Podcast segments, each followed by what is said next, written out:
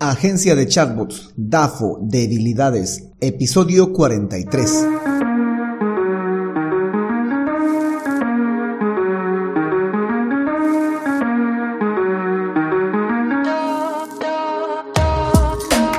Hola, hola y bienvenidos un día más a todas y todos los chatbot users del podcast Super Chatbot, podcast en el que vamos a hablar del universo de los chatbots y sus poderes en Internet y redes sociales, además de las novedades, funciones, estrategias y tips de estas pequeñas bestias robotizadas con las que algunos nos ganamos la vida y con las que otros se hacen la vida más fácil. En el episodio de hoy vamos a continuar con el diagnóstico DAFO. En el anterior episodio estuvimos viendo el tema de las fortalezas, hoy vamos a ver el tema de las debilidades. Pero no sin antes recomendarte que visites alexhurtadomktd.com si estás en busca, si quieres utilizar un chatbot, en alexhurtadomktd.com vas a encontrar el servicio de chatbots o la creación de chatbots para Facebook, WhatsApp, Instagram, Telegram, Google Business Message, etc. Por cierto, yo soy Alex Hurtado, un implementador de chatbots. Bueno, chatbot users, comencemos. Debilidades del DAFO. Muy bien, vamos avanzando en esto del diagnóstico del DAFO para ver si nosotros estamos preparados para llevar adelante la idea de negocio. Ya les decía, en el anterior episodio estuvimos viendo las fortalezas, algunas buenas fortalezas que teníamos para poder continuar con esta idea. Hoy vamos a ver la parte contraria a las fortalezas que son las debilidades. Estas cosas en las que somos malos, eh, estas cosas que tenemos como desventaja, eh, estas cosas que tenemos como desventaja frente a la competencia porque nosotros no la tenemos. Al igual que en las fortalezas, las debilidades también se pueden clasificar en tangibles o intangibles. Es decir, aquellas cosas que tangiblemente, que se pueden tocar, no disponemos de estas, no las tenemos. Por ejemplo, si tuviésemos que tener una oficina y nuestra competencia tiene una oficina, pues eso es un tangible que ellos nos llevan ventaja y que nosotros tenemos como debilidad o intangibles, que son las cosas que no podemos tocar, eh, conocimientos o habilidades que no se tocan, pero que pueden jugar en nuestra contra, es decir, que no las poseemos y que nuestro, em, bueno, sin importar que nuestro competidor las tenga o no las tenga, es posible que el mercado sí necesite este intangible y yo no lo posea. Ahora vamos a hacer una especie de lista de las debilidades con las que cuento yo para llevar adelante esta idea de la agencia de chatbots. Debilidad número uno es que creo que, bueno, es una debilidad, pero también podría ser una especie de fortaleza, pero creo que es más una debilidad. En este asunto de la agencia de chatbots, ahora mismo estoy completamente solo. Es decir, no tengo socios, no tengo aliados, no tengo, mm, pues nada más que la idea y yo. Por un lado, siempre he escuchado que para em, empezar rápido, pues hay que empezar solo, pero para llegar lejos hay que ir acompañado. Así que en este caso me siento un poco coartado por eso, pero es una debilidad muy común en mí. Casi siempre las cosas las hago solo. Pero eh, para una agencia de chatbots se supone que deberían haber más personas, pues por el momento no hay nadie, ¿no? Entonces eh, creo, se puede considerar una debilidad, porque si habría alguien más en el equipo, este alguien pues podría em, colaborar con sus propias fortalezas o también, bueno, con sus debilidades, pero sus fortalezas sumarían, o así sean las mismas que yo tengo, podrían sumar, o sea, serían el doble de fortalezas o podrían ser fortalezas que complementen a las debilidades que yo poseo. Otra debilidad que identifico es que tengo limitaciones en habilidades para programación.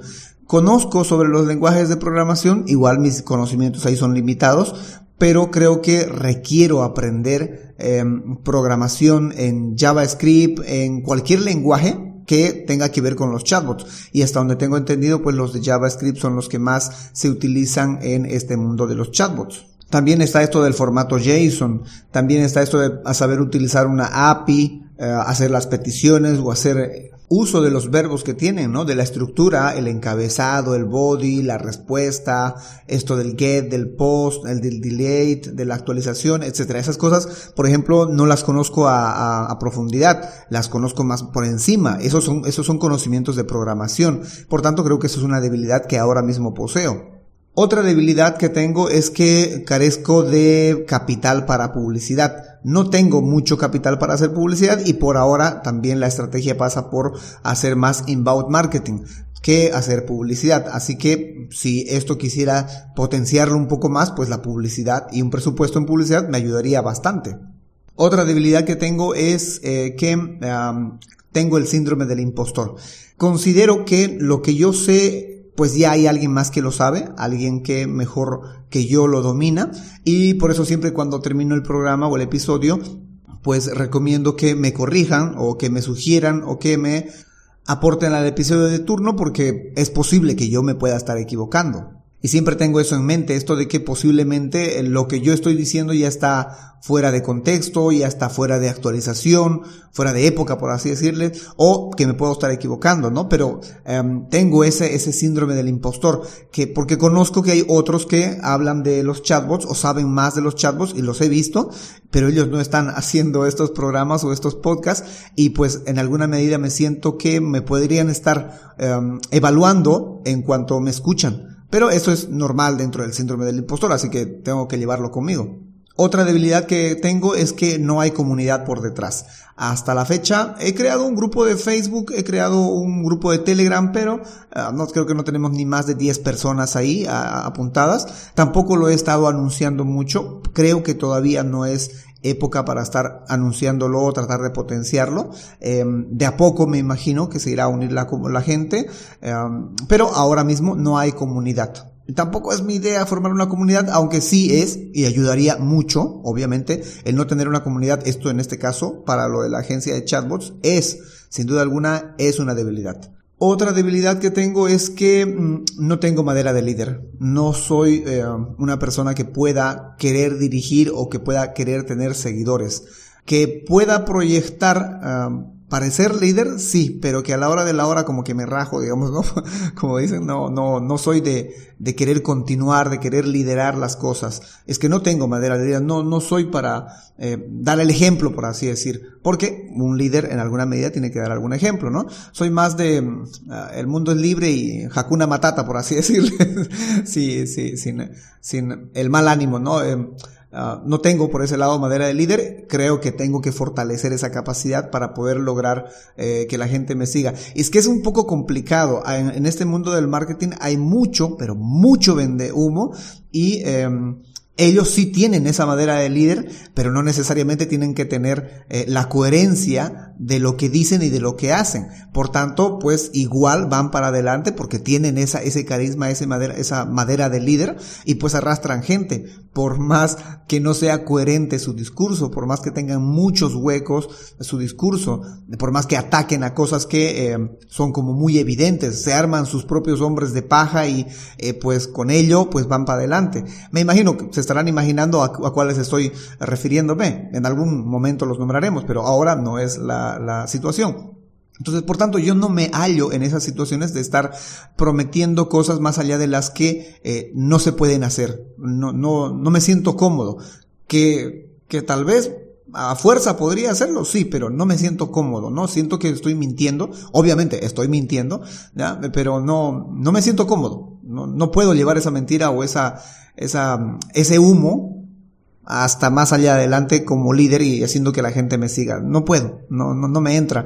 Eh, empiezo a escuchar los discursos, empiezo a escuchar y, y veo los huecos y ah, apago la cosa y, y, me voy, ¿no? Porque no, no tengo esa, esa, ese cuero que tienen muchos los que están aquí en el mundo del marketing para eh, vender su, su humo y continuar. No son todos, obviamente, ¿no? Hay gente que está muy, muy centrada eh, y que tiene muchos seguidores, obviamente, pues, que tienen esa entereza, esa, um, ¿cómo se dice? Esa coherencia en sus constantes discursos. Y esos, a muchos de esos, por ejemplo, yo sigo, me, me agrada, no solo los de marketing, sino muchos otros eh, creadores de contenido que son muy coherentes con lo que dicen y con lo que hacen, ¿no? Con, lo, con cada episodio que dicen.